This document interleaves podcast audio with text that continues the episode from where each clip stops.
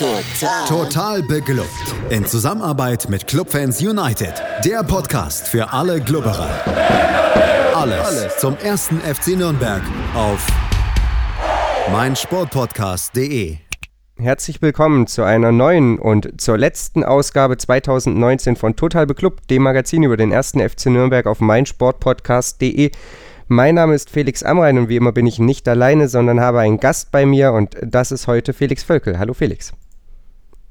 Hallo. Ja, Felix, wir beide haben das Vergnügen, über einen Sieg des ersten FC Nürnberg zu sprechen. Weißt du überhaupt noch, wie sich das anfühlt oder wusstest du überhaupt noch, wie sich das anfühlt? Ich glaube, ich hatte das Gefühl so ein bisschen verloren und musste mich erstmal äh, ja, ein wenig finden oder diese, dieses innere äh, Jubeln äh, so ein bisschen einordnen für mich, nachdem es am Freitag soweit war. Äh, es hat sich sehr komisch angefühlt, auf jeden Fall. Also, es war ja schon letzte Woche irgendwie komisch, ähm, in Führung zu gehen, dann auch mit 2 zu 0. Das war schon sehr komisch. Daran hat man sich dann so ein bisschen gewöhnt dann bei dem letzten Spiel. Ja, aber es war auf jeden Fall nach dem Spiel so äh, sehr komisch. Ich musste auch irgendwie, also ich wusste es natürlich, aber ich musste auch noch zweimal auf den Live-Ticker gucken, ob es auch wirklich so ist. Ähm, es war sehr, sehr ungewohnt. Ja, dieses wohlig warme Gefühl in der Brust, der ein oder andere mag es vielleicht schon fast mit einem Herzinfarkt verwechselt haben, aber es war nur ein Sieg des ersten FC Nürnberg. Äh, und ja, der kam in einem wichtigen Spiel zu einem denkbar günstigen Zeitpunkt. Äh, mit 2 zu 0 gewann der erste FC Nürnberg gegen Dynamo Dresden, rutscht damit nicht auf einen direkten Abstiegsplatz und kann zumindest etwas beruhigter in die Winterpause gehen. Wir wollen darüber sprechen, warum jetzt ja, trotzdem nicht alles Friede, Freude, Eierkuchen ist, warum es nicht der vom Kicker äh, ja, betitelte Befreiungsschlag ist und ähm, ja, wollen uns einfach das Spiel so ein bisschen angucken, ohne äh, ja die nächste kleine Depressionswelle durchmachen zu müssen. Felix, es gab erstmal dieselbe Aufstellung wie aus dem Kielspiel, abgesehen davon, dass Lukas Mühl aus der Mannschaft rotierte, dafür Georg Markreiter rein. Da gab es jetzt an und für sich auch gar nicht so viel Grund zu wechseln. Man muss ja sagen, die haben das gegen Kiel über einen zumindest achtbaren Zeitraum lang ganz ordentlich gemacht, sind ja nicht umsonst, das ist angesprochen, 2 zu 0 in Führung gegangen. Äh, ich hätte jetzt auch ehrlich gesagt keinen weiteren Grund gesehen zu wechseln, außer eben diesen Markreiter-Mühlwechsel, den ich gut nachvollziehen kann. Wir haben die ganze Zeit äh, Führungsspieler gefordert. Georg Markreiter versprach einer dieser zu sein, die noch im Kader ja, verblieben sind und ähm, das hat er ja dann in dem Abend auch bestätigt. Ja, definitiv. Also ich habe mich gefreut, dass er endlich zurück ist. Ich hätte ihn auch gerne schon äh, viel früher wieder auf dem Platz gesehen, weil er eben genau der Spielertyp ist, der uns gefehlt hat ähm, in den letzten Wochen und ich auch ihn deswegen ähm, als Spielertyp mag. Also das hat er ja öfter auch schon in der ersten Liga bewiesen, dass er eben der ist, der auch mal ähm, seinen Mund aufmacht und auch mal die Leute zusammenlässt und auch den Gegnern zeigt, dass sie eben nicht die Köpfe hängen lassen. Und das hat er auch in dem Spiel bewiesen. Mhm. Den einzigen Wechsel, den ich mir vielleicht noch hätte vorstellen können zum, zum Kiel-Spiel, äh, wäre Dovedan nicht in der, der Startelf gewesen, weil er war zwar stets bemüht, aber hatte jetzt nicht wirklich äh, Aktionen, die herausragend waren, sondern hat eigentlich eher die Bälle äh, bei den letzten Pässen vorm 16er vergeben. Ein bisschen sinnlos manchmal, aber äh, kann auch passieren. Deswegen konnte ich auch verstehen, dass er wieder in der Startelf steht. Ja, die Geschichte rund um Nikola Dovedan ist eine, die wir sicherlich auch in der kommenden Folge, die dann einen ja, Hinrundenrückblick 2019 wird, äh, mal aufarbeiten müssen, denn einer fantastischen Saisonstart ist, weil keiner mehr in ein Loch gefallen als Dovedan. Und ähm, auf der anderen Seite spielt er immer wieder, wohl auch, weil sich eben einfach keine Alternativen aufdrängen. Soll, aber nicht das Problem heute sein oder nicht die, die Diskussionsgrundlage heute sein.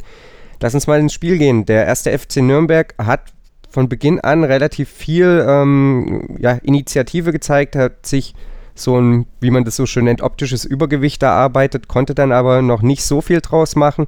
Äh, ich war erstmal ein bisschen überrascht, wie viel wir den Ball selber gehalten haben. Das war ja so ein bisschen unsere ja, unser Aufhänger für Optimismus vor ein paar Wochen, dass wir jetzt zuletzt eben nur noch Mannschaften bekommen, die ja, gerne selber mit dem Ball spielen, weil wir das eher schlecht können. Wie ging es dir in dieser ja, Anfangsviertelstunde, die ersten 20 Minuten über? Also da ich das Spiel mit einem Dynamo-Fan geguckt habe, der auch ein bisschen äh, ähm, das schon so erahnt hat, wie es gekommen ist, äh, es hat mich eigentlich erstmal natürlich überrascht, weil das kennt man nicht so. Wir hatten jetzt in den letzten Spielen auch öfter mal, dass es vielleicht die ersten fünf Minuten dann so ist, dass wir wirklich aufs Gas getreten haben. Aber es war ja wirklich in der, sagen wir jetzt mal, die erste komplette Viertelstunde, ähm, hat ja Dynamo nicht wirklich irgendwas gemacht. Ähm, es gab diese eine, diese eine Chance, glaube ich, aber ansonsten äh, haben wir ziemlich den Ball gut durch die Reihen auch äh, gepasst. Das hat mich auch gewundert. Also es kam mal mehr an als zwei Pässe. Ähm, und äh, dachte mir, okay, ähm, Dynamo scheint anscheinend wirklich ein bisschen schlechter zu sein, als ich sie dann wirklich eingeschätzt hatte und äh, stehen wahrscheinlich auch zu Recht noch tiefer als wir. Also ich hatte das gar nicht so positiv für uns eingeordnet, sondern eher so, ähm, dass Dynamo nicht wirklich gut spielt. Also in den ersten 15 Minuten. Ja, sicherlich auch ja immer ein Faktor bei so einer Analyse, wie gut ist man selbst und wie schlecht ist der Gegner. Das können wir, glaube ich, heute schon mal vorwegnehmen. Dynamo Dresden steht völlig zu Recht auf dem 18. Tabellenplatz.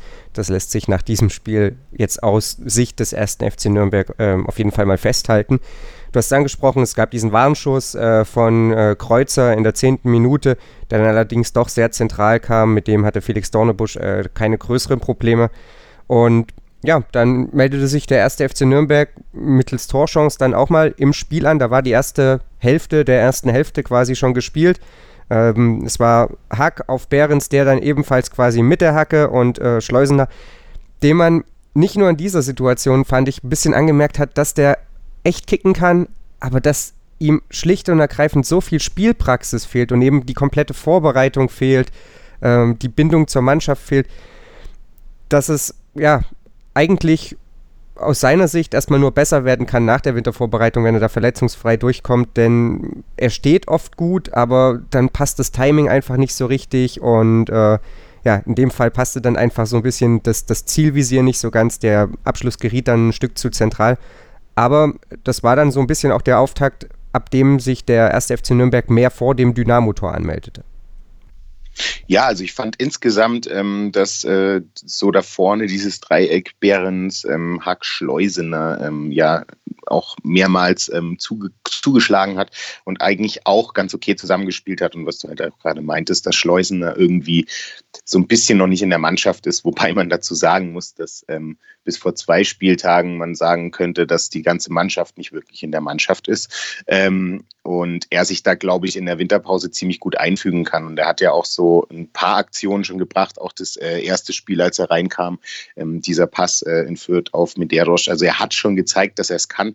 Und ich glaube, tatsächlich nach der Winterpause, wenn er sich ein bisschen mit den Jungs eingespielt hat und auch wieder ein bisschen bisschen mehr Praxis im Training und so weiter bekommt und hoffentlich auch in den Testspielen, dass er sich da auch äh, viel besser in der Offensive ähm, ähm, irgendwie noch zeigen kann.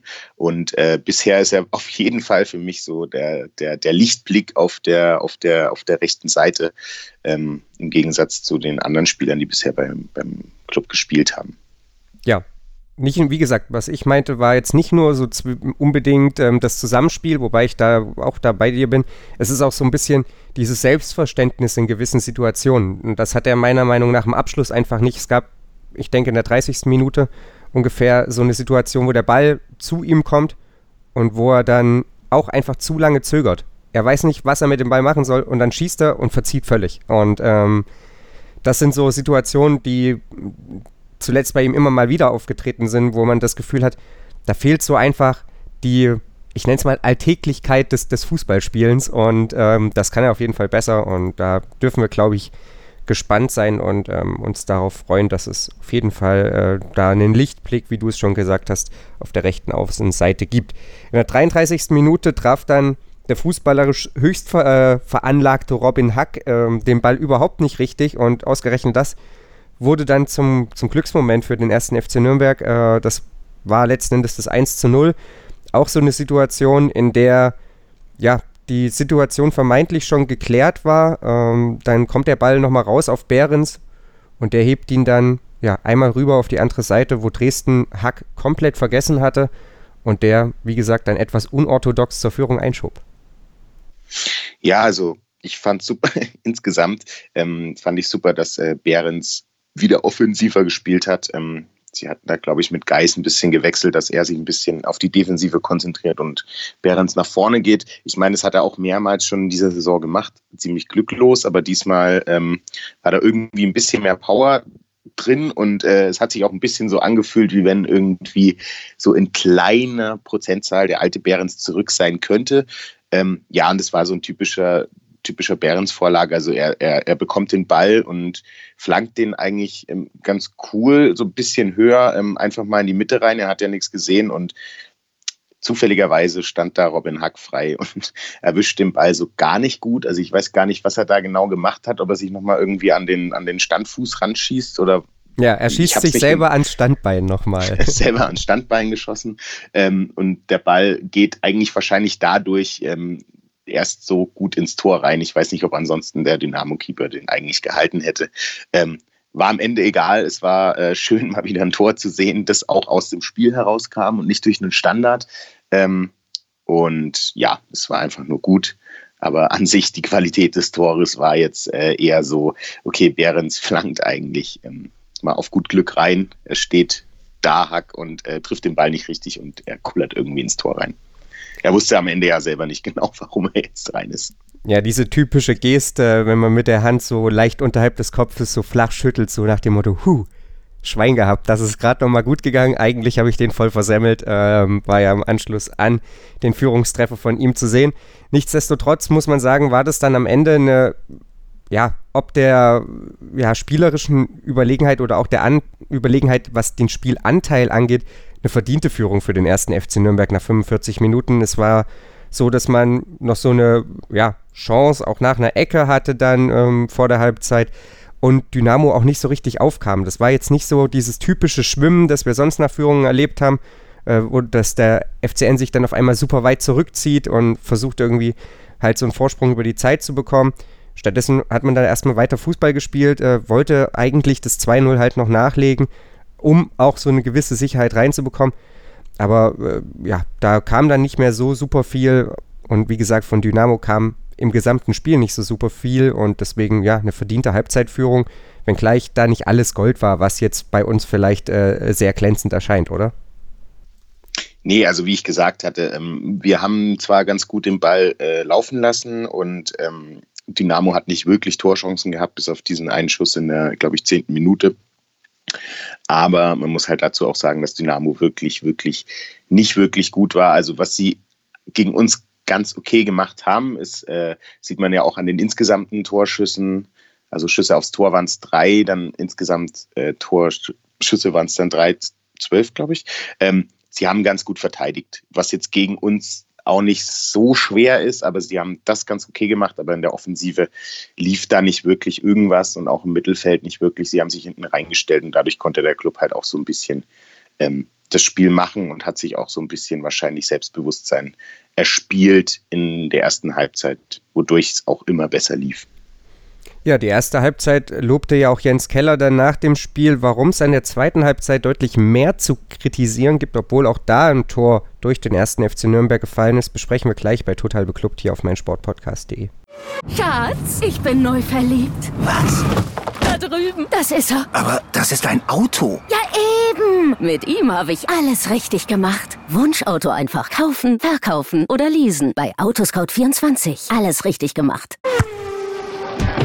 Die komplette Welt des Sports. Wann und wo du willst. Kaltschneuzig, der Wintersport-Talk.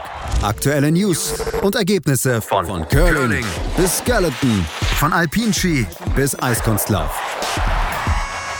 Kaltschneuzig auf meinsportpodcast.de. Die komplette Welt des Sports. Wann und wo du willst. Sportplatz mit Malta Asmus und Andreas Thies. Täglich neue Podcasts aus der Welt des Sports. Von Airhockey bis Zehnkampf. Berichterstattungen, Interviews und Fakten. Sportplatz auf meinsportpodcast.de.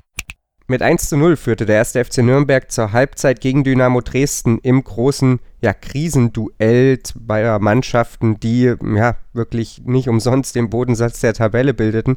Ähm, wir hatten es angesprochen, der erste FC Nürnberg, der führte auch verdient nach 45 Minuten und am Ende brachte er den Vorsprung nicht nur nach Hause, sondern baute ihn sogar noch aus. Ich möchte mich jetzt mit Felix Völkel darüber unterhalten, warum ja, letzten Endes der erste FC Nürnberg am Ende das Spiel verdient gewonnen hat, aber trotzdem eben nicht alles in Butter ist beim Club.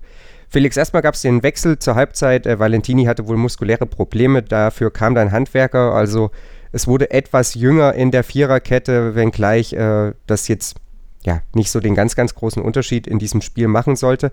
Und ähm, deswegen gehen wir auch mal direkt vier Minuten nach hinten und in die 49. Minute, denn da ist vielleicht die Szene des Spiels geschehen, die das Ganze auch hätte kippen lassen können. Es war so, dass Kone oder das Dynamo Dresden insgesamt äh, konterte, nachdem sie eigentlich sich so ein bisschen an der Ecke einge, also nachdem sie an der eigenen Ecke so ein bisschen eingefangen waren. Und auf einmal konterten sie mit 3 gegen 3, dann 4 gegen 3 und Kone ähm, ja, zielt am Ende ein bisschen zu schlecht, äh, schießt Dornebusch fast mehr an, als dass der den Ball hält.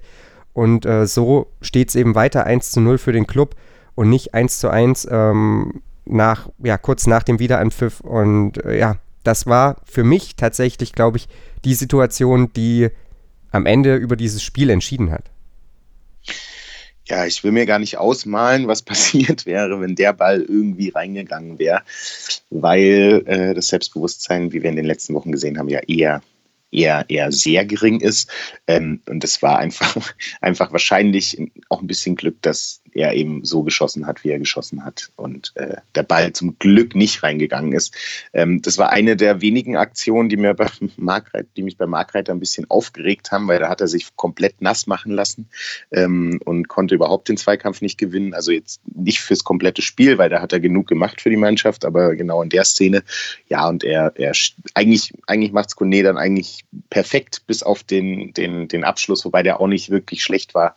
Ähm, ja, und es war dann auch ein bisschen Glück, dass Dornebusch dran war und der Ball eben diesmal nicht ins Tor ist. Ja, er wackelt da Markreiter so ein bisschen aus am linken Strafraumeck, äh, ja, vernascht ihn tatsächlich und äh, ja, dann zielt er im Prinzip einfach nur wahrscheinlich 15 Meter, 5 Zentimeter zu weit äh, mittig, äh, Cornet. Und deswegen ist dann eben bei Dornebusch, ich weiß gar nicht, was da alles dran war. War der Ellenbogen, Knie, irgendwie sowas, äh, linke Körperhälfte. Und deswegen geht der Ball nicht rein. Ja, du hast es angesprochen, Selbstbewusstsein war in den letzten Wochen immer sehr fragil, insbesondere nach Ausgleichstreffern oder auch nach Anschlusstreffern schon nur. Ähm, und ja, das, das hätte, glaube ich, das Spiel wirklich äh, sehr deutlich wenden können. Stattdessen war es dann aber so, dass Nürnberg sich von diesem Schockmoment sehr, sehr gut erholte und seinerseits dann nur vier Minuten später die den zweiten Treffer nachlegte. Es war wieder dieselbe Co-Produktion, Behrens auf Hack. Und anders als dieses, ja, doch irgendwie Zufallsprodukt zum 1 zu 0 war das äh, durchaus schön herausgespielt. Ja, also im Gegensatz, wie du schon gesagt hast, zum äh, 1 zu 0 war es ähm, ein sehr schön herausgespielter Treffer. Ähm, Behrens lupft ihn eigentlich wunderschön auf äh, Hack. Man könnte fast denken, sie sind eingespielt äh, und er locht ihn einfach perfekt ein ähm, schon lange nicht mehr gesehen beim ersten FC Nürnberg, dass sowas auch klappen kann. Vor allem nicht ähm, durch Behrens. Äh, Hack hatte ja schon vorher ein bisschen bewiesen, dass er das eigentlich kann, also eigentlich durchgehend. Und es war einfach balsam auf die Seele, dass es wieder 2-0 steht und äh, es auch klappen kann, zwei Tore durch, ähm, durch das Spiel irgendwie zu erreichen und nicht durch ähm, irgendwelche Standards. Äh, Trotzdem kam kurz nach dem Jubel so ein bisschen das Kielspiel von der Vorwoche auf, weil ähm, wir da auch 2-0 geführt hatten. Und äh, eigentlich habe ich danach noch ein bisschen mehr gezittert als vorher und äh, hatte so ein mulmiges Gefühl für den Rest des Spiels. Ähm, nichtsdestotrotz war es eigentlich äh, super, dass sowas auch wieder klappen kann. Und wie auch in der, in, in der, in der äh, ersten Halbzeit Behrens zeigen konnte, dass er doch noch kann, ähm, und dass er doch vor allem offensiv eigentlich ähm, ein guter Mann sein kann für uns und in den weiteren Spielen auf jeden Fall uns noch sehr viel bringen kann. Ja, du hast es schon angesprochen. Ähm, das zweite Tor sorgte nicht unbedingt für die Beruhigung der Nerven, obwohl der Kicker ja in Halbzeit 1 schrieb, ein zweites Tor würde wohl etwas die Nerven beruhigen. Nicht bei Clubfans, ich hatte es ja schon auf Twitter geschrieben. Fünf Tore vielleicht, zwei auf keinen Fall. Ähm, bei der Mannschaft dauerte es ein bisschen länger, bis scheinbar dieser Prozess im Kopf einsetzte. Moment, haben wir da nicht vor einer Woche irgendwie Mist gebaut? Ähm, es gab sogar noch mal eine ganz gute Chance durch Dovedan nach einer Ecke. Da kommt er so ein bisschen in Rücklage, schießt dann deutlich übers Tor, aber dadurch, und wir haben es jetzt schon mehrfach angesprochen, dass von Dresden auch wirklich wenig kam, ähm, ja, plätscherte dieses Spiel dann so eine Weile vor sich hin. Es gab dann so ab der 70. Minute, würde ich sagen, aber doch den Moment, wo du gemerkt hast, oder wo ich zumindest den Eindruck hatte, dass der erste FC Nürnberg sich immer weiter zurückzieht und man doch so ein Stück weit in diese Passivität verfällt, die wir in den letzten Wochen eben so oft kritisiert haben, dass wenn man schon mal in Führung liegt, man versucht das nicht aktiv nach Hause zu spielen, dass man nur noch reagiert, ähm, nee, nur, ja, doch nur noch reagiert, nicht mehr agiert und dass man doch wieder in diese Passivität eben reinrutschte, die man ja eigentlich eben nicht mehr sehen wollte und äh, ja, dass das dieses Mal nicht bestraft wurde, lag dann zum einen eben an Dresdens Schwäche, zum anderen auch ein Stück weit an Georg Markreiter. Ja, definitiv. Also ähm, man hat immer wieder gesehen, wenn Markreiter eingeblendet wurde oder auch in den Spielszenen, er will unbedingt diesen, diesen Sieg nach Hause fahren und hat auch ein bisschen gezeigt, dass er das will. Also auch von seiner Gestik und Mimik, dass er auf jeden Fall also sowohl die eigenen Spieler nochmal irgendwie ähm, hochgepusht hat, wie er auch dem Gegner gezeigt hat, ihr kommt hier nicht weiter. Ähm, deswegen war er auch für mich, kommen wir später wahrscheinlich noch dazu, so ein bisschen äh, die Schlüsselfigur des Spiels. Ähm, und ich war einfach froh, dass das im Prinzip ähm, bei Dresden auf der Seite nicht mehr wirklich äh, zu Torchancen kam. Es gab noch irgendwie eine Situation, in der sie äh, Elfmeter gefordert haben, was meiner Meinung nach nicht wirklich ein Elfmeter war. Und äh, ja, es war einfach gut, dass sie diesmal, obwohl sie sich so ein bisschen fallen lassen haben, das äh, doch souveräner verteidigt haben und ähm, den Sieg dann auch nach Hause gefahren haben. Also ab der 75. hat man eben gemerkt, okay, irgendwie kommt da wieder das Kielspiel in den Kopf. Also es gab ja schon mehrere Spiele, die wir irgendwie in den letzten zehn Minuten verspielt haben oder letzten 15 Minuten diese Saison. Also es war wahrscheinlich nicht nur das Kielspiel, aber ich würde sagen, so ab der 85. Ähm, war das Ding eigentlich gegessen, weil man so gemerkt hat, okay, von Dresden, da kommt nicht wirklich irgendwas mehr, was beim Club jetzt auch nicht wirklich was heißen muss, weil es können ja auch zwei grobe Fehler reichen und der Gegner ähm, wird irgendwie aus irgendwelchen Gründen wieder ins Spiel ge ge gehievt. Ähm, ja, dem sollte aber diesmal nicht so sein. Ja, du hast es angesprochen, es gab noch so zwei vermeintliche Elfmetersituationen. Sogar einmal war es in der 75. als Kone zu Fall kommt und Dresden Elfmeter fordert und dann gab es in der 83. oder 82. die Situation, wo äh, die Clubspieler Elfmeter fordern, weil äh, Ballas den Ball an die Hand bekommt oder nicht. Ähm, in beiden Fällen hat sich dann Schiedsrichter Jöllenbeck dagegen entschieden und ähm, dabei wollen wir es auch einfach belassen in diesem Moment.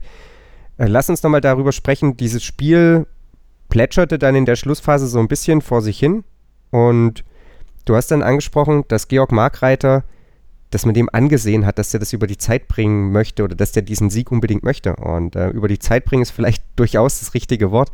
Ähm, das darf man durchaus auch mal mit aus gegnerischer Sicht richtiges Arschlochverhalten oder eben aus Heimfansicht äh, ja taktisch klug beschreiben. Er ist dann doch nach dem ein oder anderen Foul, das er gegen sich kassierte, mal ein bisschen auf dem Boden liegen geblieben, hat sich da ein bisschen gekrümmt und hat schlicht und ergreifend Zeit von der Uhr genommen, hat vor allem dann Dresdens Spielfluss auch versucht zu brechen, als eben Nürnberg tiefer stand. Ist es genau das, was so eine ja, abgezockte Kaltschnäuzigkeit, die da eben so ein erfahrener Spieler mitbringt, die uns da in den letzten Wochen gefehlt hat, die dieses Mal dann ein Stück weit auch den Unterschied machte? Ich bin mir nicht genau sicher, ob bei dem ersten Foul, wo er ein bisschen auf dem Boden liegt, es ihm nicht vielleicht wirklich wehgetan hat. Aber äh, ich, so wie ich ihn einschätze, hätte er wahrscheinlich nach 20 Sekunden wieder aufstehen können. Er hat halt ein bisschen länger gebraucht und äh, ja, vor allem kurz vor Schluss. Das war auf jeden Fall äh, super. Das war auch also wie gesagt, das war genau der Spielertyp, der uns eigentlich in der Defensive gefehlt hat. Ähm, rein von der Statistik war es ja jetzt in den letzten Spielen nicht so schlimm bei Sörensen und Mühl, aber sie sind halt, ähm, wenn man es jetzt an, als Spieler sieht, als Spielertyp eher die ruhigen Typen und äh, vielleicht ist das genau in der Situation, in der wir jetzt sind, nicht der richtige Spielertyp, weil wir eigentlich vor allem in der Abwehr jemanden brauchen, der halt, ich sag mal so, das Zepter in die Hand nimmt und den Leuten erzählt, äh, was jetzt passiert und das auch eben vorspielt, was Mark Reiter perfekt gemacht hat. ich will jetzt gar nicht sagen, dass er ein perfektes Spiel gemacht hat, aber eben von seiner Einstellung und wie er gespielt hat, ähm, hat es eigentlich in den letzten Wochen keine ansatzweise besser gemacht. Und es war sehr gut, dass er wieder da ist. Ja, ähm, in der Analyse von Flo Zenger ist es ja durchaus auch zu lesen, dass er ja doch jede Menge Bälle auch abgefangen hat. Also die Statistik stützt natürlich auch so ein Stück weit, ähm, ja, dass er tatsächlich ein, ein, wirklich sehr, sehr gutes Spiel gemacht hat oder zumindest ein gutes Spiel. Äh, sehen wir von diesem Wackler gegen Kone ab und äh, dann kommt eben noch der, dieser Faktor hinzu, der nicht nur mit Fußball zu tun hat, sondern eben auch mit Führungsqualität oder mit Führungsmentalität. Und ähm, da darf man sicherlich äh, gespannt sein, ähm, ob er das dann in den Wochen nach der Winterpause auch so auf den Platz bringen kann. Dann stellt sich natürlich auch noch die Frage, was passiert im, im Tor äh, hinter ihm. Und vielleicht, ähm, ja, lösen sich da so ein paar Probleme von selbst. Äh, dass es sich nicht gänzlich von selbst lösen wird, Felix, da sind wir uns, denke ich, auch einig, dass da in der Winterpause was passieren muss. Ähm, auch einfach, weil dieses Spiel zwar am Ende verdient gewonnen wurde, aber eben beileibe nicht der, der absolute Befreiungsschlag war. Dafür gibt es dann doch zu viel zu kritisieren und dafür ist vor allem auch die Tabellensituation einfach nach wie vor viel zu prekär, oder? Ja, also vor allem, vor allem äh, dadurch, äh, dass am Samstag ähm, St. Pauli auch noch 3 zu 0 gegen Bielefeld gewonnen hat, ist die Situation eigentlich im Prinzip die gleiche wie äh, vor dem Spieltag. Ich will mir nicht ausmalen, was passiert wäre, wenn wir nicht diese drei Punkte geholt hätten. Aber wir sitzen äh, immer noch genauso in der Scheiße. Das Einzige ist, dass wir jetzt einen Lichtblick hatten ähm, und auch wissen, dass wir noch gewinnen können nach dem September, dem 30 ähm, und die Mannschaft jetzt auf jeden Fall äh, in der Winterpause gucken muss. Und ich bin da super gespannt, was passiert, ähm, dass sie irgendwie wieder Selbstbewusstsein tankt und äh, eben diese, diese, diese letzten 15 Minuten, die diese Saison sehr oft aufgetreten sind, was sie meiner Meinung nach eigentlich erst in diese Situation gebracht hat, dass sie kein Selbstbewusstsein mehr hatte, eben nicht mehr auftreten und sie irgendwie schafft, diese Saison dann äh, im gesicherten Mittelfeld abzuschließen. Du hast den FC St. Pauli angesprochen, diesen auf Tabellenplatz 11 gesprungen durch ihren Sieg gegen Bielefeld. Allerdings muss man halt auch sagen, dieser Tabellenplatz 11 ist nur zwei Punkte für den ersten FC Nürnberg entfernt, wenngleich da noch neun Tore Differenz dazwischen liegen. Aber äh, es zeigt eben auch, dass dieses Wochenende die Liga wieder ein Stückchen enger geworden ist. Auch Wien Wiesbaden hat das Spiel gegen den KSC gewonnen, dadurch ist der KSC jetzt nur noch marginal vor dem ersten FC Nürnberg, gleichzeitig eben Wiesbaden ähm, der Kontakt noch da und damit der Kontakt zum direkten Abstiegsrang. Das einzig Positive, tabellarisch so gesehen, ist, äh, dass Dynamo Dresden ein Stückchen hat abreißen lassen müssen und ähm, dass da ja der Weihnachtsfriede sicherlich noch deutlich mehr gestört ist als beim ersten FC Nürnberg. Wir wollen gleich nochmal darüber sprechen, was denn jetzt so Positives mitgenommen werden kann aus diesem Spiel, denn da hat jeder nach dem Spiel sogar seine ganz eigene Sicht gehabt. Und wir wollen aber natürlich auch darüber sprechen, warum es eben nicht der ganz große Befreiungsschlag ist, warum es da trotzdem unserer Meinung nach noch externe Verstärkung braucht und warum Robert Palikutscha im Winter gefordert ist und womöglich schon seinen letzten Schuss hat. Schatz, ich bin neu verliebt. Was? Da drüben. Das ist er. Aber das ist ein Auto. Ja, eben. Mit ihm habe ich alles richtig gemacht. Wunschauto einfach kaufen, verkaufen oder leasen. Bei Autoscout24. Alles richtig gemacht. Die komplette Welt des Sports. Wann und wo du willst. Drüber gehalten. Der Ostfußball-Podcast. Alles, was es über den Fußball im Osten zu berichten gibt. Ob kurios, Wir haben jahrelang draus geworden. ernst, Habe ich noch nicht erlebt, sowas dreckig. Schicken Sie mir einen Chefredakteur, wie können Sie mich überhaupt auf sowas ansprechen? unfair Aus dem Nichts, da kriegst du so ekliges Tor und dann verlierst du das Spiel. oder lustig. Ich pack dich doch gar nicht an. Und dann habe ich ihn eine gezimmert. Drüber gehalten. Der Ostfußball-Podcast mit Kevin Albrecht und Tobias Gebler auf meinsportpodcast.de. Die komplette Welt des Sports. Wann und wo du willst. Hallo, mein Name ist Heike Drexler, ich bin Doppel-Olympiasiegerin im Weitsprung. Ja, hallo, hier ist Jörg Sievers von Hannover 96. Ja, hi, hier ist Maximilian Hartung, Weltmeister im Säbelfechten. Die Profis am Mikrofon. Immer und überall. Auf meinsportpodcast.de. der Jahresabschluss beim FCN, der ist durchaus gelungen. 2 zu 0 schlug man Dynamo Dresden und dennoch ist nicht alles Gold, was glänzt, ist nicht alles in Butter, ist es vor allem einfach kein Befreiungsschlag gewesen. Wir haben gerade eben schon darüber gesprochen, der erste FC Nürnberg wird auf dem 16. und damit auf dem Relegationsplatz, der eher Richtung oder der den Abstiegskampf letzten Endes entscheidet, ähm, überwintern und äh, ja, hat rein gar nichts irgendwie in ein sicheres Fahrwasser gebracht und alleine deswegen schon ist von einem Befreiungsschlag unserer Meinung nach nicht zu reden. Felix, lass uns auch nochmal darüber sprechen, warum dieses Spiel rein von seinem Verlauf her und, und von seinen ganzen äh, Auffälligkeiten, die wir da so gesehen haben, eben nicht als absolut fußballerischer Befreiungsschlag, ganz unabhängig von der Tabellensituation auch zu werten ist. Also wenn ich mir insbesondere, wir haben darüber gesprochen, dieses Verhalten ab der 70., 75. Minute angucke, dass die Mannschaft da und ich, das meine ich jetzt gar nicht irgendwie groß als Kritik. Ich kann das nachvollziehen, dass nach dieser neuen Ligaspiele ohne Sieg-Serie, dass sowas in Köpfen sitzt. Ich kann das verstehen. Aber dass man dann eben trotzdem wieder in dieses Muster verfällt, man stellt sich tief hinten rein, man reagiert nur noch, man versucht es irgendwie über die Zeit mehr zu zittern als zu spielen. Das ist für mich zum Beispiel schon mal so das erste Indiz dafür, dass wir von einem fußballerischen Befreiungsschlag auch einfach immer noch ein gutes Stück weg sind. Ja, definitiv. Also es war ja auch schon in den letzten Spielen so, dass wir vor allem am Anfang des Spiels, selbst gegen Bielefeld, die ersten 15 Minuten ähm, gesehen haben, okay, die Mannschaft will und kann das eigentlich auch. Ähm, und dann irgendwann, vor allem nach einem Gegentor, wir haben ja auch alle Spiele, die wir gewonnen haben in der, in der Hinrunde ähm, zu Null gewonnen und vor allem bei Gegentoren ähm, die Mannschaft halt eigentlich komplett auseinanderfällt nur noch in dieses Muster zurückfällt, äh, was sie sowieso ab der 75. macht, ähm, hinten reinstellen und versuchen irgendwie alles noch abzuwenden. Ähm, ich fand es auch ganz interessant und der Vergleich, der, der, der, der, passt auch irgendwie. Ähm, es war bei dem Kadett-Podcast, ähm, hat es ähm, er hat es gesagt, ah, unser alter Torhüter Raphael Schäfer, es ist im Prinzip das, äh, der Bayern-Dusel, bloß eben andersrum. Ähm, die Bayern haben irgendwie vor Jahren, das ist ja eigentlich nicht mehr immer so äh, vor Jahren versucht, äh, in den letzten Minuten immer noch den, den Sieg zu erzwingen. Ähm, und wir versuchen irgendwie äh, zu erzwingen, noch ein Gegentor zu bekommen. Ich meine, das hat man ja vor allem jetzt bei dem letzten Spiel gegen Holstein Kiel gesehen. Wir haben irgendwie drauf gewartet, dass sie noch das 2-2 machen. Ähm, und äh, den Ball bei uns selber reingewollt. Und das muss irgendwie aus den Köpfen raus.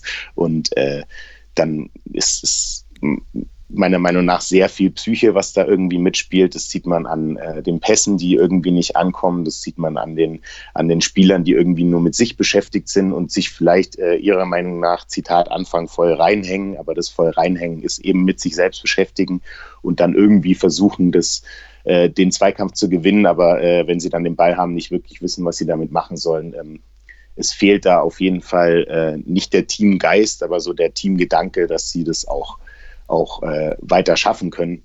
Und äh, da sind jetzt ganz viele, viele Personen gefragt in der Winterpause. Das ist unter anderem natürlich Jens Keller, der irgendwie gucken muss, okay, äh, bei diesem großen Kader, wer kann den Abstiegskampf, wer nicht, dass da auch Signale senden muss und vor allem halt auch die Führungsspieler wie jetzt Mark Reiter, der zurück ist, vielleicht auch Martinia, der zurückkommt, wobei Dornebusch das auch langsam ganz gut macht und vor allem eben auch ein Hanno Behrens, der dann irgendwie zeigen muss, okay, äh, er ist der Kapitän, er muss jetzt irgendwie ähm, gucken, dass die anderen Spieler, die eben ein bisschen jünger sind, weil wir haben einen sehr jungen Kader, irgendwie mit dieser Situation klarkommen und sie irgendwie den Fußball spielen können, den sie eigentlich können, zumindest teilweise und sich eben nicht hinten reinstellen und eigentlich zum Beispiel wie einem Gegner, den wir jetzt letztes Wochenende, im, also am Freitag im Stadion hatten, Dynamo Dresden, dann eigentlich in der letzten vierten, Viertelstunde auch den Ball halten können, weil äh, das schaffen wir definitiv gegen Dynamo den Ball zu halten, dass da eigentlich gar nichts mehr anbrennen kann. Und da müssen sie sich gar nicht so einen Kopf machen. Ja, Spiele letzten Endes salopp gesagt einfach nach Hause spielen, ähm, statt eben, ja, dem Spiel nur noch zuzugucken. Gerade wenn wir uns auch nochmal diese von Jens Keller sehr gute erste Halbzeit äh, verglichen mit der zweiten Halbzeit anschauen, da war es ja durchaus so. Da hat der erste FC Nürnberg hat selber gespielt, hat ähm, phasenweise wirklich auch sehr gut gepresst, hat äh, Dynamo einfach unter Druck gesetzt. Und ähm, du hast es angesprochen, dann ist es eben irgendwo diese Psyche, die da eine große Rolle spielen muss. Anders kann man sich fast nicht erklären, ähm, die dann irgendwann in der zweiten Hälfte da einsetzt und, und ja, die Mannschaft zum Grübeln bringt, ähm, wir hatten, das hat ja Florian Zenger in seiner Analyse bei Club Fans United äh, auch gut herausgearbeitet, dann zum Ende hin auch wieder ein, mehr an langen Bällen, äh, was natürlich immer nicht gut ist. Zumindest wenn du ein Spiel über die Zeit bringen willst, weil natürlich ja, der, die Wahrscheinlichkeit des Ballverlustes bei langen Bällen einfach viel, viel größer ist, als wenn du da irgendwie ein geordnetes Kurzpassspiel aufziehst. Ähm, der erste FC Nürnberg verstand es dann, ja, dieses Mal, so hat es ja dann Georg Markreiter und äh, ein bisschen formuliert nach dem Spiel auch, und wir hatten es ja vorhin schon mal gesagt, ähm, ungemütlich zu werden, also das Spiel zu verschleppen. Das kann man sicherlich als, als positiven Aspekt herausstellen, eben auch vor dem Hintergrund, dass äh, ja, Mark Reiter es ja selber dann so bezeichnete, dass äh, bislang es einfach so war, dass sich Mannschaften gefreut haben, gegen Nürnberg zu spielen, weil Nürnberg einfach eine gut zu bespielende Mannschaft war. Wir hatten wenig Zweikämpfe, schlechte Körpersprache in den Zweikämpfen. Äh, das hat man jetzt zumindest gegen Dresden mal besser gemacht. Man ist da ja auch in dieser kritischen Phase nach wie vor aggressiv zu Werke gegangen, hat versucht einfach mal ja die Zeit für sich arbeiten zu lassen. Das sind alles positive Dinge, aber da muss man eben auch sagen, Felix, das sind jetzt, das ist so ein bisschen Rosinenpickerei. Wir, wir suchen uns jetzt natürlich äh, da schon irgendwie die, die schönen Dinge raus in einer Situation, die eigentlich nach wie vor, muss man halt auch so sagen, äh, durchaus kritisch zu sehen ist und die ohne externe Verstärkung wahrscheinlich sich nicht komplett auflösen wird. Ja, auf jeden Fall nicht. Also wir müssen definitiv gucken, was ich ja schon gesagt habe, dass wir irgendwie äh, schaffen, da vielleicht noch ein, zwei Spieler, die Erfahrung haben, vor allem vielleicht Erfahrung mit der, mit der Situation und äh, die Mannschaft auch ein bisschen leiten können, ähm, dazukommen.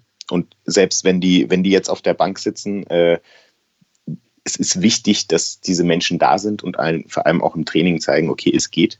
Deswegen fand ich eigentlich den Gedanken zum Beispiel, also spielerisch ähm, Flo Zenger hat es ja auch ganz schön zusammengefasst. Spielerisch ist zum Beispiel ein Sörensen und ein Mühl besser als ein Pinola, weil man eben die Ligen auch ziemlich gut vergleichen kann, die zweite Liga und die argentinische Liga.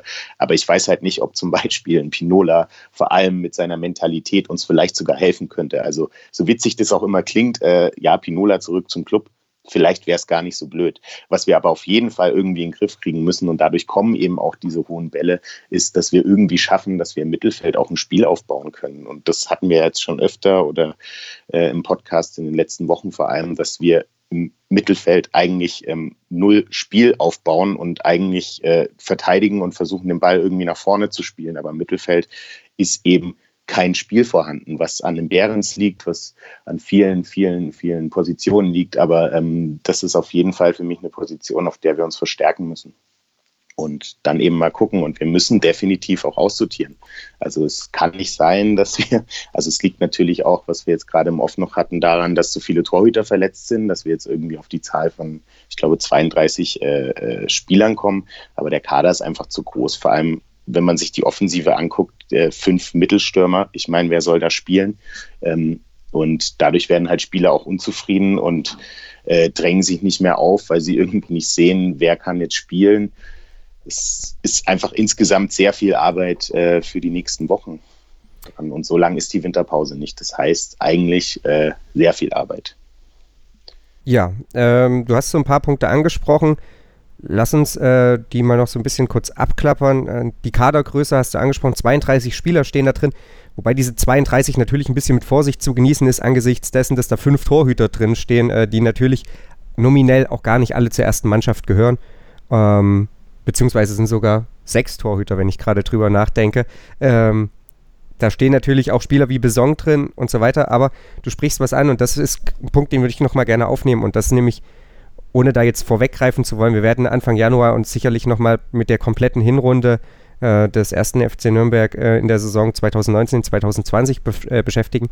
Das ist so ein bisschen schon auffällig. Wir sprechen darüber, dass der Kader sehr groß ist, dass der Kader eigentlich qualitativ auch gar nicht so schlecht zu sein scheint. Und trotzdem hatte man nie den Eindruck, dass da eine richtige Konkurrenzsituation aufkam. Das lag in der Verteidigung vor allem an Verletzungen, aber in der Offensive gab es die jetzt nicht in diesem Ausmaß und trotzdem hatte man irgendwie nie den Eindruck, dass da Druck im Training da ist, dass da von hinten Arrivierten irgendwie die äh, Position streitig gemacht wurde. Wir haben vorhin das ja schon mal so ein bisschen angedeutet. Dovedan ist da so ein Beispiel, aber auch ja, viele andere man hatte irgendwie das Gefühl, man weiß eh wieder, wer aufgestellt wird, weil es auch keine richtige Alternative gibt. Ist der Kader am Ende zu breit, aber ja, in der Spitze dann vielleicht doch nicht gut genug oder woran machst du das fest? Du hast gerade schon angesprochen, du erhoffst dir da, dass auf jeden Fall einfach mehr, mehr Druck im Training da ist. Äh, müssen wir darüber sprechen, dass Robert Palikutscher zwar auf dem Papier einen guten Kader zusammengebastelt hat, aber ja, in der Realität das dann eben doch nicht so ist? Ja, also mit deinem letzten Punkt hast du es eigentlich im Prinzip angesprochen. Wir haben vor der Saison den Kader analysiert und nach den ersten Spielen so ein paar Ansätze gesehen und waren eigentlich der festen Überzeugung, dass das definitiv äh, für oben mitspielen ähm, reichen sollte. Und im Prinzip sehen wir jetzt genau das Gegenteil, nämlich dadurch, dass eben nicht nur die Werte auf dem Papier zählen, sondern eben auch das, was uns eigentlich stark gemacht hat, vor allem in der Aufstiegssaison, dass wir halt ein Team hatten, dass wir im Prinzip eine, eine, eine Mischung hatten an Spielern, die eben zusammen funktioniert haben, die eben ähm, in Situationen, in denen du hinten liegst, eben auch nochmal irgendwie die Mannschaft pushen können oder dann auch äh, eben die Qualität haben, dann äh, Tore zu schießen etc. Das war eine äh, super Symbiose und das ist das, was wir gerade aktuell überhaupt gar nicht hinbekommen und ähm, ich weiß nicht, ob das jetzt an der Erfahrung von ihm liegt, dass man das eben dann äh, äh, äh, vielleicht nicht so analysieren kann und eben auch nicht gesehen hat, dass eben ein Abgang von, von, von, von erfahrenen Spielern wie Everton und Leibold hinten in der Abwehr etc., dass das vielleicht doch so einen Knacks geben könnte. Ähm, oder ob das eigentlich im Prinzip dann natürlich auch irgendwie Pech ist und es funktioniert dann nicht mehr. Ich meine, es, war ja nicht vorzusehen, dass jetzt irgendwie ein Markreiter so lang verletzt ist in der Abwehr oder dass äh, sich so viele Torhüter verletzen und wir dann irgendwie zum Beispiel auch so blöd aus dem Pokal rausfliegen oder dann eben zum Beispiel das Spiel gegen Heidenheim, was eigentlich im Prinzip nach Hause gefahren werden hätte müssen, ähm, aber wir durch zwei Einwürfe und irgendwie Schüsse aus der zweiten Reihe dann irgendwie doch 2-2 spielen. Also diese ganzen Nackenstege, es kommt da viel zusammen. Ähm, man kann natürlich das sich so drehen, dass man sagen kann, okay, der Sportvorstand ist nicht erfahren. Ähm, kann ich jetzt aber nicht genau sagen, weil das irgendwie ganz viele verschiedene Sachen sind, wo auch Pech dazukommt und dann irgendwann die Mannschaft eben die Köpfe hängen lässt. Und da ist dann die Frage, wie kriegt man das wieder weg? Und ja, genau, da ist jetzt auf jeden Fall äh, der Sportvorstand gefragt und der Trainer gefragt und äh, es wird abzuwarten sein, welche Spieler äh, quasi gegangen werden. Ähm, ich kann mir nicht vorstellen, dass wir mit dem gleichen Kader in die Rückrunde gehen. Also in keinem Fall. Und wenn, dann würde ich schon mal sehr dran zweifeln, dass vielleicht Pali Kutscher seine Arbeit doch nicht so gut gemacht hat. Ja, davon ist auszugehen, dass den ersten FC Nürnberg auf jeden Fall auch Spieler verlassen. Äh, da haben sich einfach die einen oder anderen nicht aufgedrängt, haben jetzt zu wenig Rolle auch einfach in der vergangenen Zeit gespielt. Äh, beziehungsweise, du hast es angesprochen, wir haben sehr viele Mittelstürmer, das ist so ein, so ein Punkt. Ähm, und ja, am Ende muss auch irgendwo immer gespart werden, wenn Geld ausgegeben werden soll. Jens Keller hat wohl dem Vernehmen nach seinen Wunschzettel schon bei Robert Palikutscha abgegeben. Mal gucken, wie viel davon dann erfüllt wird. Ähm, Jens Keller hat noch eine andere Sache angesprochen, die ich zum Abschluss noch ganz kurz besprechen möchte. Er sagte, dass es in so einer Situation, in der die Mannschaft rund um Hanno Behrens steckte, als er sie übernommen hat, immer sehr wenig Zeit ist, um irgendwie sowas wie eine Idee, eine Spielphilosophie zu ähm, vermitteln. Und ähm, dass das jetzt für ihn natürlich Priorität hat in dieser Winterpause, die von allen als recht kurz bezeichnet wird, ich weiß auch nicht, ich habe irgendwie den Eindruck, dass ja Ende Januar wieder Anfang jetzt das höchste der Gefühle ist und dass es viel länger gar nicht geht, aber ähm, das ist jetzt eigentlich auch gar nicht Gegenstand des, des Themas hier. Also er möchte vor allem natürlich jetzt äh, der Mannschaft mal seine Spielphilosophie vermitteln. Wie viel Hoffnung ähm, machst du dir, dass auch das einen Beitrag dazu leistet, dass es beim Club wieder aufwärts geht? Also, hm, es ist schwierig. Ähm, zu sagen. Also wenn man so Aussagen von zum Beispiel Mühl äh, vor ein paar Wochen ernst nimmt, dann, äh, ich meine, das sehen wir auch irgendwie in den Statistiken, allein wenn man sich jetzt zum Beispiel das Dynamo-Spiel anguckt, wir haben keine einzige gelbe Karte bekommen. Äh, Dynamo hat äh, 1, 2, 3, 4, 5, 6, 7 gelbe Karten bekommen. Felix Lohkemper hat sich, glaube ich, direkt so, nach seiner Einwechslung ja, ja, eine gelbe stimmt, Karte stimmt, abgeholt. Dann, dann waren es sechs. Nee, aber ähm, insgesamt sind wir eins der fairsten, äh, was ich damit sagen wollte, sind wir eins der fairsten Teams der, der Liga, was überhaupt gar nicht dem, dem, dem Platz entspricht, den wir jetzt haben. Ähm, Zweikämpfe wurden selten geführt, vor allem unter Kanadi. Das war ja eben das, was äh, Mühl gesagt hat, dass sie eben nicht direkt in die Zweikämpfe Zweikämpfe gehen sollen, sondern quasi äh, äh, um den Spieler herumkreisen, keine Ahnung. Ähm, das muss sich ändern. Ich glaube, das kann Keller ihn auch ganz gut einbläuen. Das hat er auch schon ein bisschen gemacht. Ähm, ob da wirklich die Spielphilosophie von Keller durchkommen wird bei der aktuellen psychischen Lage, die die Spieler haben, äh, fraglich. Ähm, das hängt vor allem wahrscheinlich auch mit den äh, ersten zwei Spielen zusammen, wie die ausfallen werden. Ich schätze mal, im ersten Spiel versuchen sie schon irgendwie gut durchzusetzen. Ähm, dann kommt es aufs zweite auch noch an, aber äh, ja, er wird es versuchen. Ich glaube, er hat da auch genug Erfahrung, um irgendwie äh, da den richtigen Weg zu finden. Ich bin sehr gespannt. Nur um noch kurz eventuellen Hörerbeschwerden vorzubeugen. Also der erste FC Nürnberg bekam drei gelbe Karten im Spiel gegen Dynamo Dresden. Äh, Dynamo kam vier gelbe Karten. Also zumindest da waren wir mal ähnlich unfair wie alle anderen.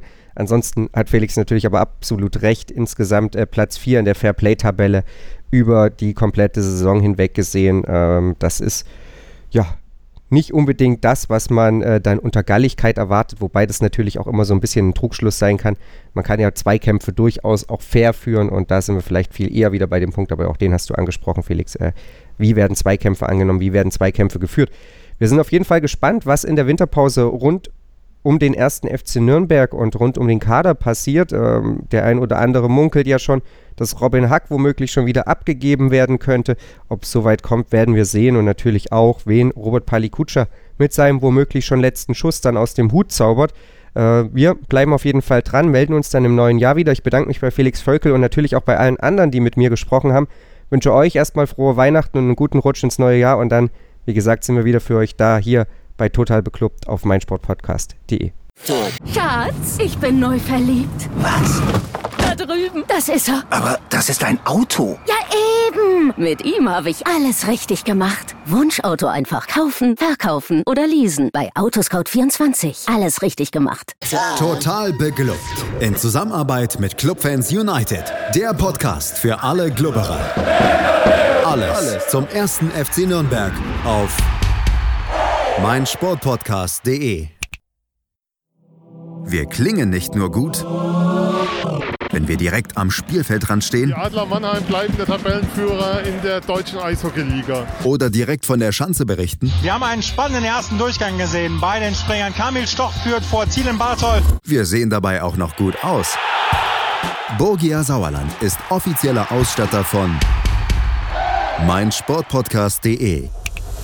Borgia Sauerland. Berufsbekleidung, Arbeitsschutz und mehr auf borgia-sauerland.de. Schatz, ich bin neu verliebt. Was?